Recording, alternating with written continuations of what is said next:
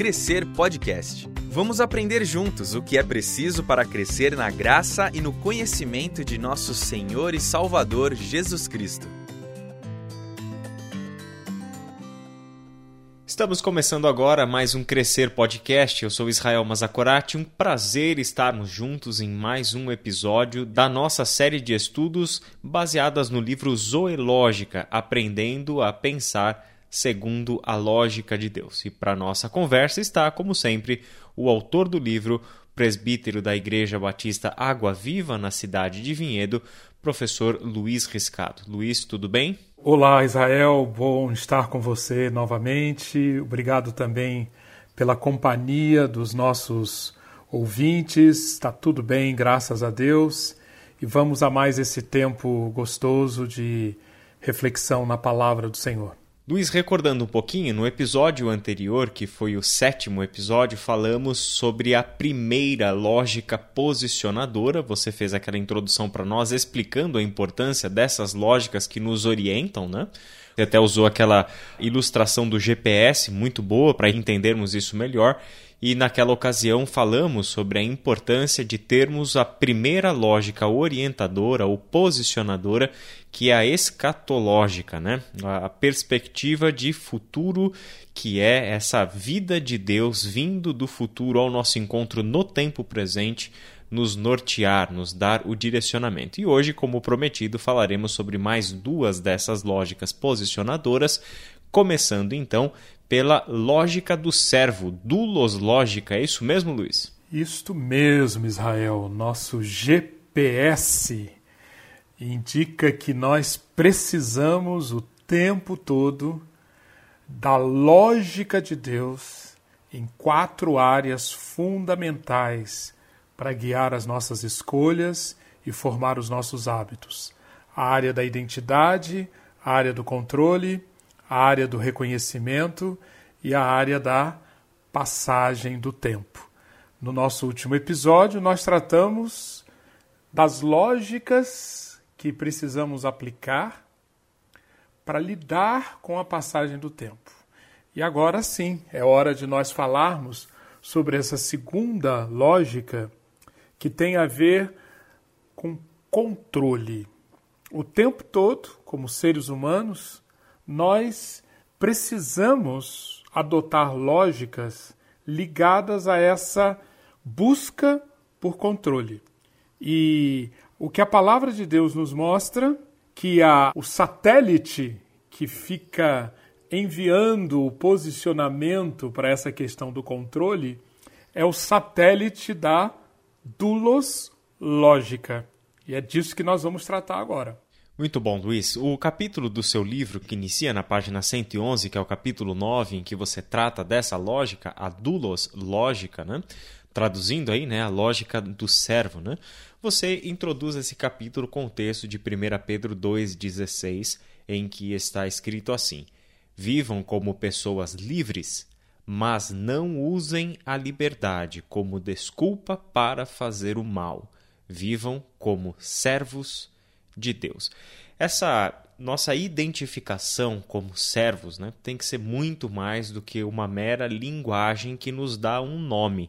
Muitas vezes recebemos apelidos, o nosso próprio nome tem algum significado, tem algum sentido, mas nem sempre nós damos o devido respeito ou o devido peso que essas palavras que nos nomeiam uh, deveriam exercer na nossa vida. O problema é que acontece, por exemplo, com a palavra discípulo. Nós, como cristãos, é, à luz da linguagem do Novo Testamento, somos identificados como discípulos de Jesus Cristo mas muitas vezes é, confundimos isso com um mero nome e nos esquecemos de todas as implicações de ser um discípulo de Cristo, ou seja, viver sob a disciplina do nosso Mestre e Senhor, que é Jesus Cristo. Talvez palavra servo seja uma dessas palavras que foram enfraquecidas no seu sentido, mas que deveriam estar com significados encrustados na nossa mente, na nossa consciência, para verdadeiramente pensarmos como servo.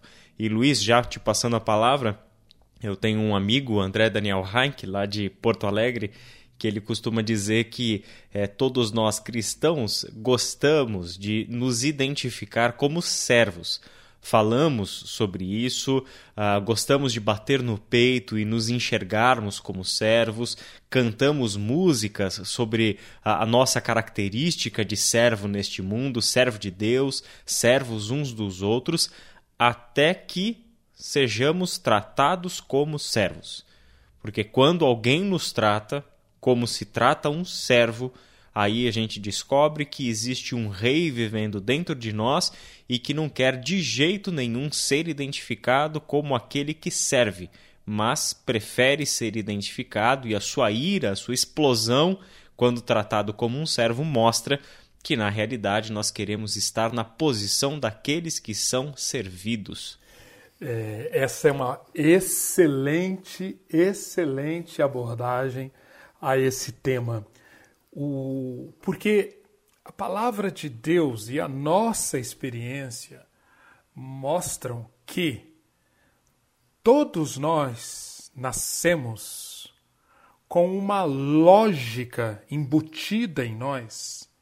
Nós nascemos assim, com a lógica para resolver essa questão do controle, com a lógica de um dono, ou, usando as palavras que o seu amigo empregou, a lógica de um rei. Nós não precisamos fazer esforço nenhum. Basta pensarmos e a lógica do dono, a lógica de um rei, estará funcionando na nossa relação com o mundo ao nosso redor e na nossa relação conosco mesmos. Por isto, por isto, a importância de nos dedicarmos a desenvolver um novo hábito. Lembrando, Israel, que nós estamos agora já na parte final do nosso curso, tratando dos novos hábitos. Nós precisamos de um, um, novos desejos, precisamos de uma nova forma de pensar, precisamos também de novos hábitos. E nessa área do controle, precisamos substituir o hábito de aplicar a lógica do dono por um novo hábito, aplicar a lógica de servo.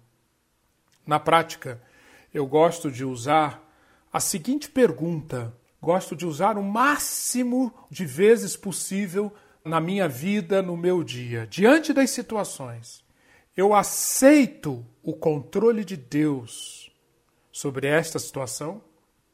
Ou tento manter o meu controle a ferro e fogo?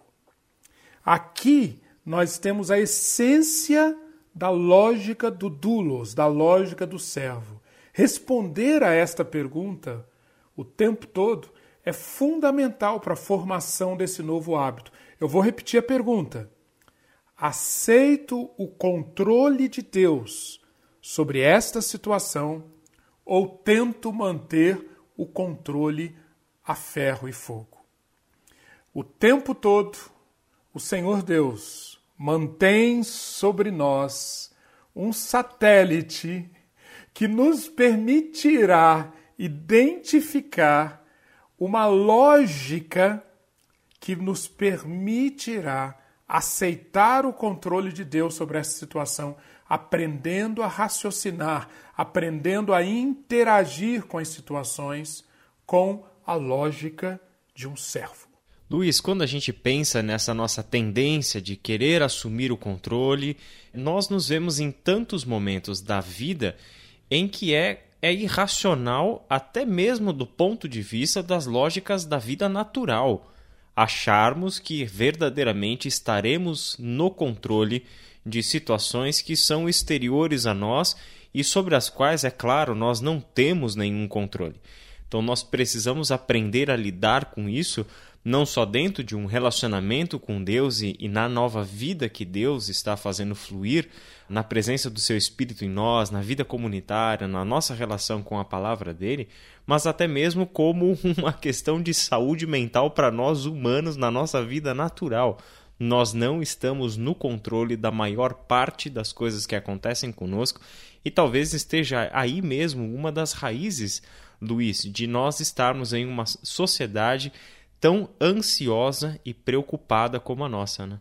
Perfeito. E neste contexto de uma sociedade tão ansiosa, tão preocupada, tão empenhada na busca pelo controle, mas ao mesmo tempo tão impactada porque esse controle parece escapar, vale a pena nós atentarmos para os inúmeros exemplos, Israel, que nós encontramos na palavra de Deus, de pessoas que tiveram que aprender e desenvolveram este novo hábito, o hábito de abandonar a lógica do dono e adquirir a lógica do servo.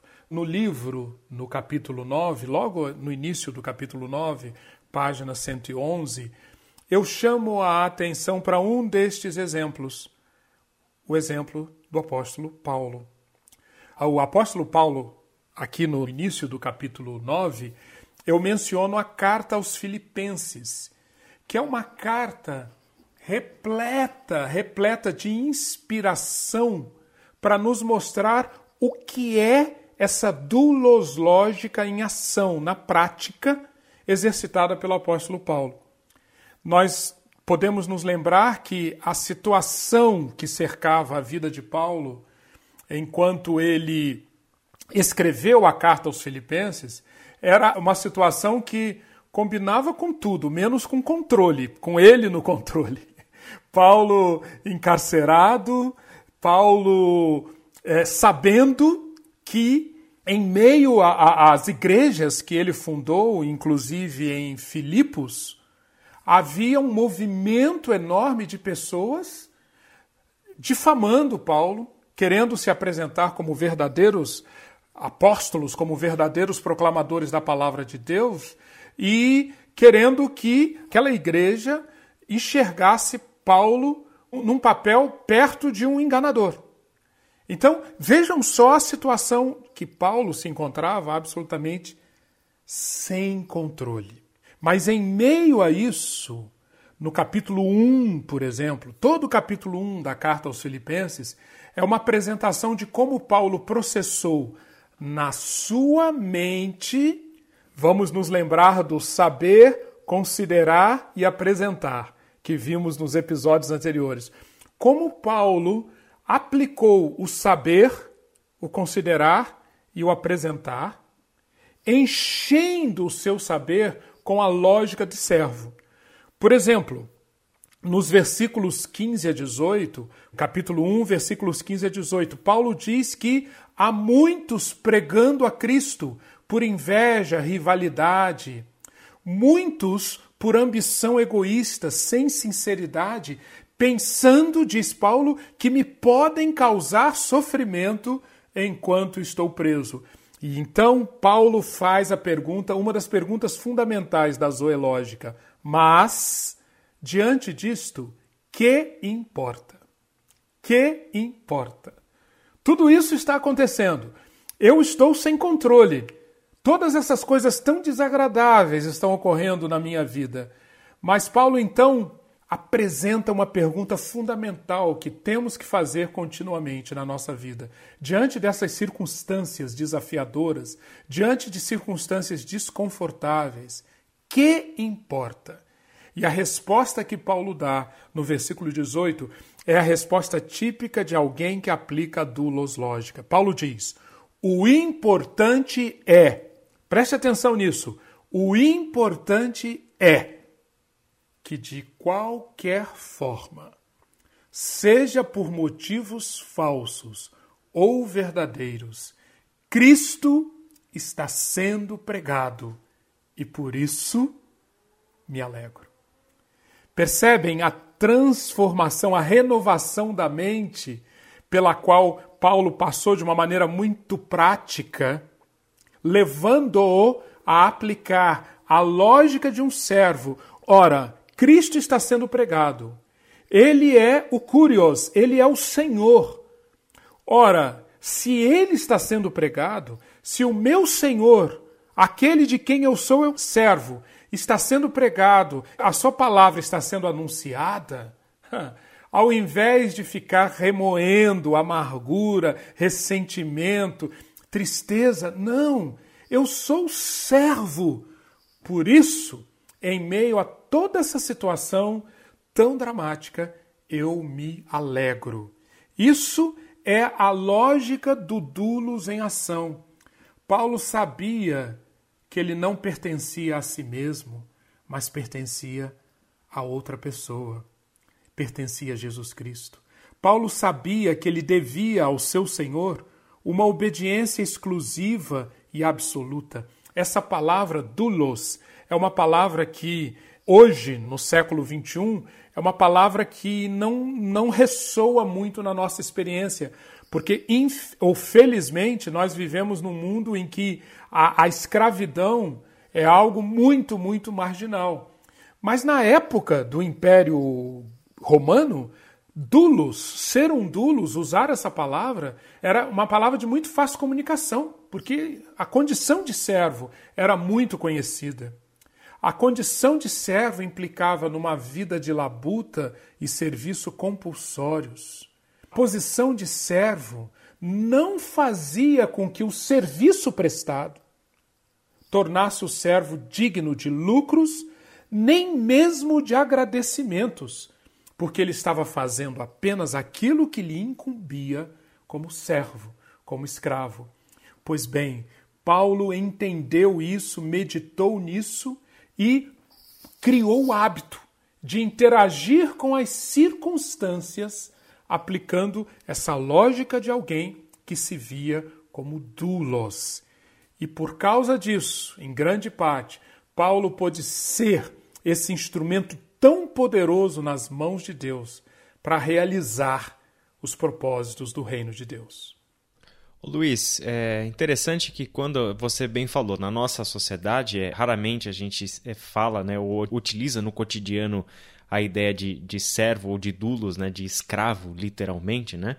E com todas essas características que a gente precisa pensar, claro, à luz do contexto do Novo Testamento, que era uma escravidão, né? Era, era uma posição, portanto, nem um pouco desejada era altamente normal, fazia parte daquele contexto, você tinha todo um respaldo legal, ou seja, tinha toda uma, uma lei né, em torno da escravidão no contexto do Novo Testamento e tudo como que a lei enxergava o escravo. Mas esta era uma posição nem um pouco desejada e muito diferente daquilo que hoje nós pensamos em contexto é, latino-americano e, na verdade, das Américas de escravidão racial como nós temos. Então é um contexto completamente diferente do nosso em vários sentidos. No entanto, uma coisa tem de semelhante: ser um servo, ser um escravo, identificar-se com um escravo não é algo desejado por nós, seres humanos. Mas o que é fantástico, Luiz, aos meus olhos, quando a gente vê o Novo Testamento e utilizar tanto a linguagem do servo para falar dos discípulos de Jesus, daqueles que agora estão em Cristo Jesus, é que Jesus Cristo em pessoa é o Senhor, ele é o Kyrios exaltado sobre tudo que existe. No entanto, o próprio Paulo vai escrever em Filipenses capítulo 2 que o próprio Jesus é aquele que é Deus, mas que veio a nós e veio a nós exatamente como servo dando a nós a possibilidade de nos identificarmos com Ele justamente na condição de servo e escravo. Né? Exatamente. E Jesus, Jesus Cristo, de fato, ele é o paradigma, o exemplo insuperável de alguém que incorporou, trouxe para sua mente, sendo Senhor de tudo, trouxe para sua mente essa lógica de dulos, essa lógica de servo, e graças a isso ele cumpriu o seu ministério, levou a cabo o seu ministério e pôde ser esse redentor. Agora, a palavra de Deus, Israel, registra, como eu mencionei, diversas histórias de seres humanos, outras pessoas, que também trilharam esse caminho, essa vereda do servo. Eu quero convidar nossos ouvintes a, a partir da página 114, estudarem no livro vários desses casos de pessoas que, diante de um desafio e para cada um deles eu uso essa abordagem. Qual era o desafio que essa pessoa encontrou? Que lógica ela usou para lidar com este desafio? E que resultado ela colheu? Eu falo, por exemplo, de Jó, que com a lógica de servo colheu um resultado tão significativo para ele e para todos nós que o sucedemos na nossa jornada de fé. Eu falo também de Moisés, os desafios pelos quais Moisés passou, e graças à lógica de servo, esses desafios foram encarados e a atuação de Deus aconteceu com resultados absolutamente fundamentais para a construção da história da salvação. Eu menciono Caleb, Números capítulo 13, Números capítulo 14, um tremendo desafio que só foi encarado porque Caleb mostrou-se um servo. E sendo um servo, ele foi um instrumento para o cumprimento de uma das etapas cruciais do projeto de Deus para Israel, tendo assegurado a terra, a posse da terra e a bênção dos céus para si e para seus descendentes. Eu também menciono Isaías na página 119, e nós poderíamos ficar aqui horas e horas contando essas histórias, mas eu quero realmente encorajar você que está nos ouvindo que vá aos textos apresentados aqui no livro, estude um por um e traga para a sua vida em que Jó, Moisés, Isaías, Caleb inspiram e desafiam você a viver como servo. Eu menciono também, eu não quero sugerir que você estude no capítulo, no capítulo 3 de Daniel, um dos exemplos que para mim, para mim, são mais inspiradores. É um dos exemplos mais inspiradores que eu tenho na, nas escrituras, a história que é contada da, de Sadraque, Mesaque e Abednego. Ali, a lógica de servo deles colocada em ação quando o rei, que via o mundo pela lógica do dono, pela lógica do rei, ele tentou forçar esses três jovens a reagirem conforme essa lógica. O rei Nabucodonosor faz uma imagem de ouro enorme e obriga, obriga todos os oficiais das províncias, juízes, tesoureiros e etc, etc, e inclusive os três amigos de Daniel para se ajoelharem diante daquela estátua. A história está no capítulo 3, mas eu, gostaria de me fixar apenas na resposta que Sadraque, Mesaque e Abednego deram ao rei quando o rei, usando todos os mecanismos para impor, para fazer uma, uma verdadeira coerção em cima da mentalidade desses três jovens, esse rei recebeu da parte de Sadraque, Mesaque e Abednego a seguinte resposta quanto à obrigação deles de se curvarem diante da imagem do rei. Eles dizem: Ó Nabucodonosor, quanto a isto, ou seja, quanto a se ajoelharem diante da imagem, não necessitamos de responder. E vejam por quê. Olhem, percebam a lógica desses três rapazes. Se o nosso Deus, a quem servimos, quer livrar-nos, ele nos livrará da fornalha de fogo ardente e nos livrará das tuas mãos, ó rei. Mas, rei, se ele não quiser, fique sabendo que não serviremos a teus deuses, nem adoraremos a imagem de ouro que levantaste. Que belíssima demonstração de mentes que estão funcionando com a lógica do dulos, com a lógica do servo. A mim, pensou Sadraque, Mesaque Abednego, a mim cabe obedecer a mim cabe submeter-me ao rei verdadeiro, não a esse rei terreno. a ele, ao verdadeiro rei, ao verdadeiro senhor, caberá a decisão. É dele esse papel, não é meu. E eu me entrego a ele para que ele delibere e para que ele cumpra o que ele quiser. Se ele quiser, estaremos livres dessa fornalha. Mas se ele não quiser, qual é o meu papel de servo? Não servir a outros deuses e, portanto, não adorar a imagem de ouro que tu levantaste, ó Nabucodonosor. Que prova de fogo! Que efetivamente teste de resistência esses jovens passaram. E eles só produziram esse resultado que engrandeceu a Deus naquele momento, serviu para levar Nabucodonosor, o próprio rei, a enxergar o mundo de outra forma nos capítulos seguintes, como serve para nós até hoje, como exemplo do que é viver aplicando a dulos lógica.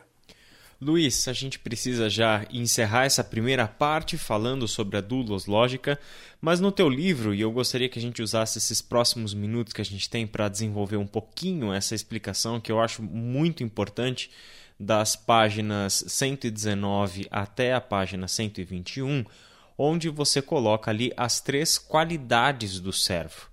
E aí você fala sobre obediência, sobre dependência e sobre responsabilidade. De uma certa forma, sintetiza algumas coisas que você já disse, mas acrescenta para nós esse ponto da responsabilidade que eu acho muito importante a gente finalizar essa primeira parte mencionando assim. Pode ser? Pode ser, Israel. A base dessas três qualidades do servo está ligada ao que Paulo declara em 1 Coríntios 4:2. Ora, Além disso, o que se requer dos despenseiros, dos mordomos, é que cada um deles seja encontrado fiel.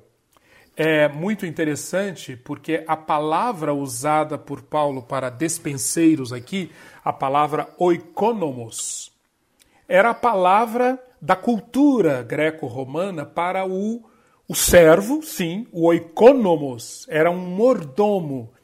Era aquele que não era o dono da casa, mas que tinha a responsabilidade de administrar os recursos do dono da casa em prol do melhor uso possível deles para os propósitos do dono da casa e da família do dono da casa. E as três grandes características de um bom despenseiro, de um bom mordomo, eram exatamente estas. Ele tinha que ser, em primeiro lugar, obediente, afinal, ele era um servo, ele era um mordomo ele tinha que ser dependente, ou seja, os interesses que prevaleceriam seriam sempre os interesses do seu senhor. Mas ele tinha também, Israel, para ser um bom despenseiro, um bom mordomo, ele tinha que ser responsável. Ou seja, ele tinha que enxergar que o dono da casa, que o Senhor, colocou nas mãos dele, do mordomo, uma série de recursos e que ele, para ser um bom dispenseiro, para ser um bom servo, de maneira alguma poderia enterrar esses recursos, enterrar esses talentos, não usá-los, já que não eram dele. Muito pelo contrário, o oikonomos, o mordomo, ele deveria enxergar que aqueles recursos, que aqueles bens estavam sob sua responsabilidade e que, como responsável, como fiel como Paulo disse em 1 Coríntios 4:2, ele tinha sim que a cada momento identificar como fazer o melhor uso possível dos recursos do seu Senhor. Esta, esta analogia é perfeita para nós hoje. Nós, sim, somos servos, sim. Devemos ter essa mentalidade de servos, sim. Devemos enxergar que nós não temos em nós mesmos nada, sim, mas nunca aceitarmos nada menos do que essa característica de que somos responsáveis por a, pelas capacidades que Deus nos deu, que Deus nos entregou. Agora, Israel, eu não poderia terminar essa conversa sobre dulos lógica sem contar rapidamente uma experiência que me marcou muito e expressa como nos dias de hoje essa lógica do servo é tão prática, é tão real. Há uns anos atrás eu estava com a minha família em Roma e fomos furtados de uma maneira absolutamente astuciosa. Estávamos no metrô e um grupo chegou e sem que eu visse, a minha carteira foi levada. E o meu primeiro momento, e, e estávamos praticamente no início das férias, a minha mente, governada pela bios e pela psique, entrou num pré-pânico. E agora, o que fazer? Foi uma boa parte do dinheiro, foram os cartões de crédito, e agora, o que fazer? Mas naquele momento eu me lembrei do ensino sobre dulos lógica. E pensei, será que eu agi com irresponsabilidade? E a resposta que eu tive foi não. Eu estava guardando, carteira estava bem guardada, não vamos entrar nos detalhes aqui, mas os ladrões foram muito astuciosos. Você cumpriu com sua responsabilidade? Sim. Então, a pergunta que eu me fiz: quem é o dono daqueles euros? Quem é o dono do crédito que está naqueles cartões? Quem é o dono da sua vida? Quem é o dono das suas férias? Quem é o dono da sua família? E a ficha caiu. e eu realmente percebi que eu estava tentando ocupar o lugar do dono. E submeti-me a esse fato de que o dono estava no controle e ganhei uma serenidade para lidar com aquela situação de uma maneira transformadora, para chegar ao ponto, Israel, de pensar no seguinte: eu pensei com todo, sinceramente eu pensei nisso. Pobres dessas moças, porque o furto foi feito por algumas moças. Elas não sabem com quem elas compraram briga. Elas roubaram os bens do próprio Deus e vão ter que se haver com ele. E descansei. Muito bem, Luiz, muito bem. É realmente um, um exemplo muito marcante. Imagino como deve ter sido também um momento muito oportuno para você compartilhar com a sua família. Você, falou que estava com a sua esposa e filhos naquela ocasião, né? Então é, é muito legal nós sempre pensarmos nisso. Nunca aquilo que nós experimentamos na nossa relação com Deus para em nós. Nós nunca podemos perder de vista que Deus está também usando a nossa vida transformada como exemplo, como modelos para a transformação de outras vidas, né, Luiz? Então sempre precisamos aproveitarmos cada oportunidade para também exercermos o nosso sacerdócio aqui nessa terra, né? Você está ouvindo Crescer Podcast. Luiz, vamos então agora para a segunda parte da nossa conversa falando sobre a terceira lógica posicionadora que você coloca no livro, que é o capítulo 10, página 127 que é a huios lógica, que é a lógica do filho. E é interessante porque parece até ser uma coisa meio paradoxal isso, né? Ao mesmo tempo que nós nos vemos como servos, também nos identificamos como filhos de Deus, né? Então parece que é uma posição uh, curiosa, porque como filhos de Deus, nós pensamos logo em todos os nossos direitos, a nossa nova posição, como João diz no Evangelho, comecinho, primeiro capítulo do seu Evangelho, aos que o receberam, aos que creram em seu nome, deu-lhes o direito de se tornarem filhos de Deus. Então a, a palavra filhos de Deus traz à nossa mente um imaginário, onde neste imaginário está este direito, a filiação divina filhos do rei, aqueles que receberam os plenos direitos de filhos e receberam a herança dos filhos de Deus e assim por diante. E ao mesmo tempo que esta imagem de filhos vai fazer um, um contrapeso, vamos dizer assim, com a imagem do servo, né, Luiz? Eu acho muito interessante é, essa linguagem do Novo Testamento ser tão rica nas suas metáforas que nos ajudam a compreender toda essa diversidade e complexidade que é essa nova vida de Deus manifestada a nós, né?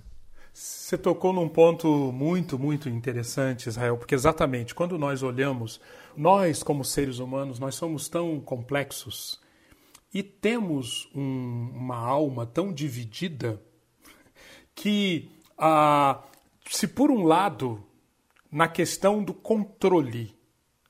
Nós naturalmente adotamos a lógica do dono e precisamos ter o hábito, um novo hábito da lógica de servo, na questão da identidade, não mais do controle, mas na questão da identidade, quem eu sou, qual é a minha natureza, qual é a minha essência, qual é o meu propósito. Na questão da identidade, se nós observarmos bem, e por mais paradoxal que pareça, nós trazemos justamente a lógica oposta, a lógica de nós nos achamos escravos na questão da identidade. E é por isso que o terceiro satélite do GPS, que precisamos ter trazendo continuamente esta frequência dos céus, mudando os nossos hábitos e mudando o nosso modo de pensar, esse terceiro satélite trata exatamente dessa questão. Na questão da identidade, eu preciso permitir que Deus troque a lógica de escravo que tantas e tantas vezes se manifesta na questão da identidade pela lógica, como você mencionou, de filho. Filho, filho. A palavra grega ruios. A ruios lógica. Como que eu interajo o tempo todo com o mundo usando um modo de pensar de filho em contraponto a lógica de escravo que é sustentada por uma mentalidade baseada em medo. Medo gera escravidão. Medo gera a lógica de escravo. Medo gera inúmeras defesas, levando-nos à busca de pura sobrevivência, levando-nos à busca de sucesso, muitas vezes, levando-nos à busca de objetivos da bios e da psique, em detrimento da zoe. Então, realmente, esta característica, essa área da lógica do filho, ela é fundamental e é por isso que as Escrituras estão repletas de versículos que falam sobre isso. Além do que você já leu, Israel, eu gostaria de ler Efésios capítulo 1, versículo 5. Em amor fomos predestinados para sermos adotados como filhos por meio de Jesus Cristo, conforme o bom propósito da sua vontade. Romanos capítulo 8. Leia, medite, reflita em Romanos capítulo 8, versículos 15 e 16, porque vocês não receberam um espírito que os escravize para novamente viverem governados pelo medo. Mas vocês receberam o espírito que os adota como filhos, por meio do qual clamamos: Abba, Pai. O próprio Espírito testemunha ao nosso espírito que somos filhos de Deus. São, essas são algumas das passagens que deveremos trazer muito à nossa mente. Lembram-se da, do saber, considerar e apresentar? Precisamos encher o nosso saber destas e de outras passagens que vão alimentar o nosso espírito com essa revelação da palavra de Deus e vão sustentar-nos no dia a dia diante das situações concretas em que seremos chamados a reagir ou com a mentalidade de escravos ou com a mentalidade de filhos. Perfeito, Luiz, perfeito. No seu livro, você traz uma, um exemplo, Luiz, de, de algo que me toca muito, que é um filme que eu também gostei muito, que é o filme Diamante de Sangue. E aqui você traz isso como um exemplo, né? A gente não precisa citar essa cena toda, isso fica na página 127 até a 129 do livro. Para você que adquiriu o livro, você pode dar uma olhada lá.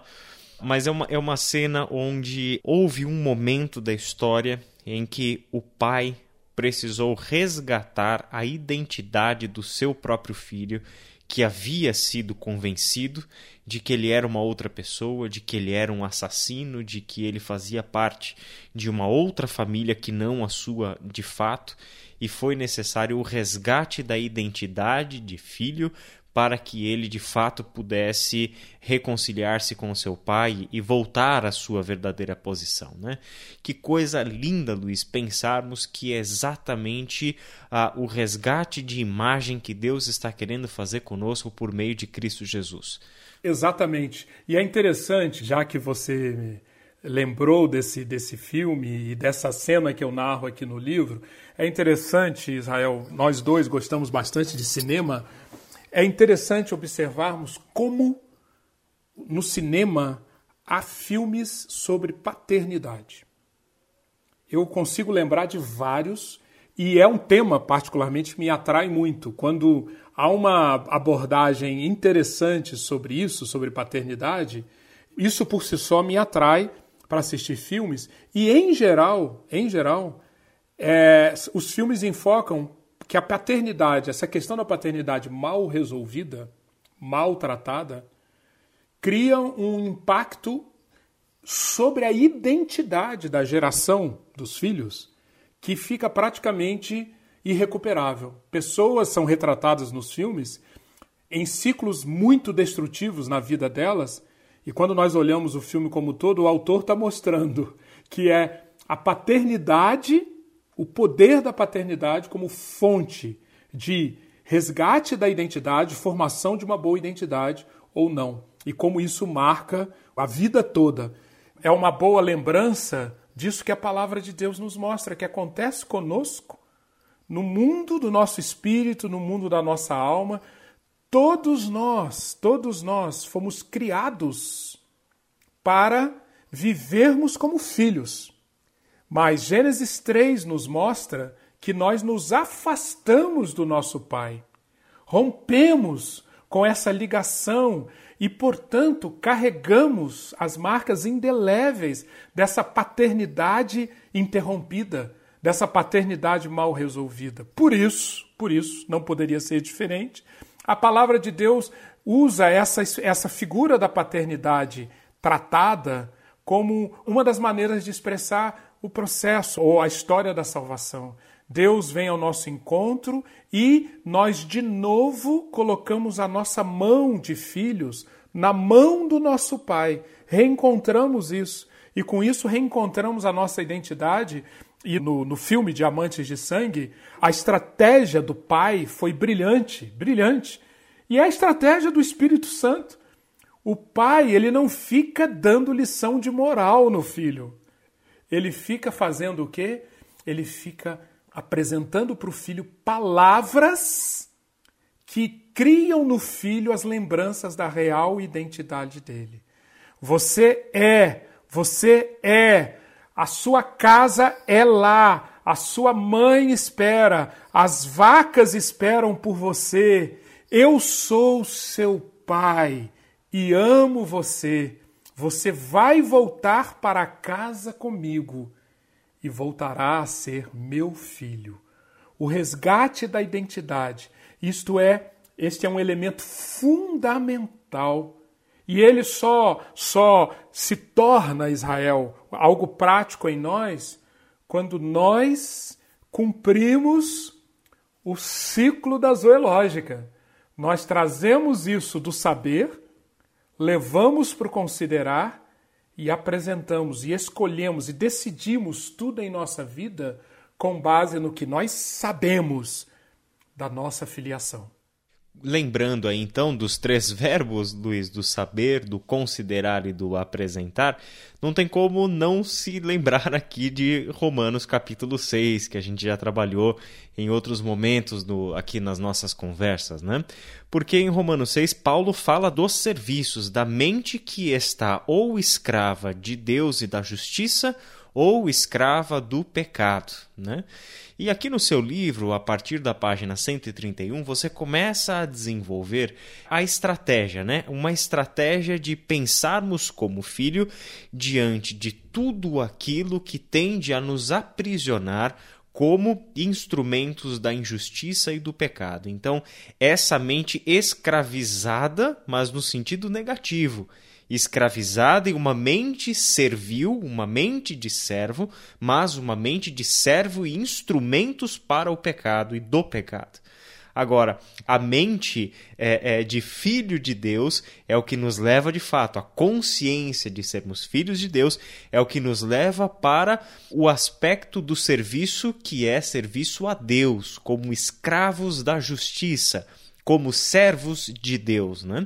Então, diante de diversas situações da nossa vida, diante de diversos contextos, circunstâncias, é vital que nós desenvolvamos e trabalhemos, né, Luiz, essa mentalidade de filhos. E eu gostaria que você explorasse um pouquinho para nós, não vai dar tempo, obviamente, de falar sobre tudo que você colocou, mas que pelo menos você desse essas dicas práticas que você coloca aqui no seu livro, é, diante do que exatamente nós podemos usar essa estratégia de pensarmos como filhos, na nossa identidade de filhos, para podermos aplicar a lógica de filhos de Deus. Eu apresento aqui quatro, quatro situações, quatro contextos muito práticos em que podemos aplicar essa, essa lógica de filho. Diante das astutas ciladas do maligno, quem não passa por elas, hã? Diante das adversidades e contratempos de diversos tipos, quem não enfrenta isso? Diante das seduções da carne e do mundo e na nossa vida de oração. São quatro das diversas áreas em que a lógica de filho pode ser praticada. Você pode estudar isso a partir da página 131. Eu exponho cada uma das lógicas. E como um exemplo, menciono aqui apenas a, a primeira, diante das astutas ciladas do maligno, e eu chamo a atenção, você deve estudar Mateus capítulo 4, versículos de 1 a 11, eu chamo a atenção para como que a experiência de Jesus, narrada nesse texto, que nós, como conhece, que nós conhecemos como as tentações de Jesus, como a experiência de Jesus mostra que foi graças à lógica ruiós, à lógica de filho, que as astutas ciladas do maligno foram identificadas e derrotadas. Observe como claramente a estratégia maior do maligno aqui foi colocar Jesus à parte da consciência de filho. Foi isso. A grande arma, o grande instrumento do maligno foi tentar, tentar fazer com que Jesus deixasse a sua postura, a sua posição de filho. Lembra-se? Se tu és o filho de Deus, se tu és o filho de Deus, se tu és o filho de Deus. Outro aprendizado importante para nós aconteceu com Jesus, acontece conosco todos os dias, que o maligno tenta colocar Jesus apartado da condição de filho, apelando para três áreas: sobrevivência, transforma estas pedras em pães. Além da sobrevivência, Jesus foi tentado também na área da segurança. Joga-te daqui abaixo. E finalmente Jesus foi tentado como filho na área do sucesso. Tudo isto te darei, todos os reinos do mundo, o seu esplendor. Então, o maligno tenta Jesus, apartando, tentando levar Jesus a abandonar a condição de filho, em três áreas: sobrevivência, segurança e sucesso. E o que nós aprendemos é que em todas as três tentações, a grande arma de Jesus qual foi? A palavra de Deus, o Logos, o logos da vida Zoe, a lógica da vida Zoe. E foi usando a palavra de Deus, usando a zoológica em cada uma dessas tentações, que Jesus não abandonou a sua condição de filho e venceu as astutas ciladas do maligno. Então, para cada uma dessas áreas, fica o convite: estude como que a lógica do filho é apresentada aqui e transporte isso para a sua vida e você vai ver como é maravilhoso viver na prática como filho de Deus. Luiz, conversa muito boa, conteúdo tá muito bom. Acho que foi um tempo de bastante aprendizado para todos nós. Tem muita coisa para a gente refletir, para a gente ponderar, lendo a Bíblia, lendo o teu livro. Tenho certeza que os nossos ouvintes aproveitaram esse tempo e, desde já, oramos, pedimos a Deus que seja um estudo muito edificante e oportuno na sua jornada cristã e que você cresça bastante em conhecimento e principalmente em maturidade de fé na sua relação com Deus, na sua relação com a vida, que esses estudos sejam instrumentos na mão do nosso Pai eterno para moldar a nossa identidade, a nossa personalidade, os nossos pensamentos e as nossas ações de acordo com a vontade dele. Luiz, muito obrigado por mais esse tempo aqui com a gente. Obrigado a você, Israel. Obrigado a todos que estão conosco. E vamos lá. A lógica do servo, a lógica do filho em ação. Deus nos abençoe. É isso daí. Teremos mais um episódio, então não perca na próxima semana, próximo episódio, nono episódio. Vamos fechar o nosso estudo e não deixe de ouvir e compartilhar com os seus queridos todos esses podcasts que nós estudamos aqui no Zoológica. Que Deus te abençoe e até a próxima. Este foi o Crescer Podcast produzido pelo Ministério de Educação Cristã da Ibaviva. Ajude a divulgar esse podcast. Siga nossa página no Instagram e compartilhe educação.ibaviva.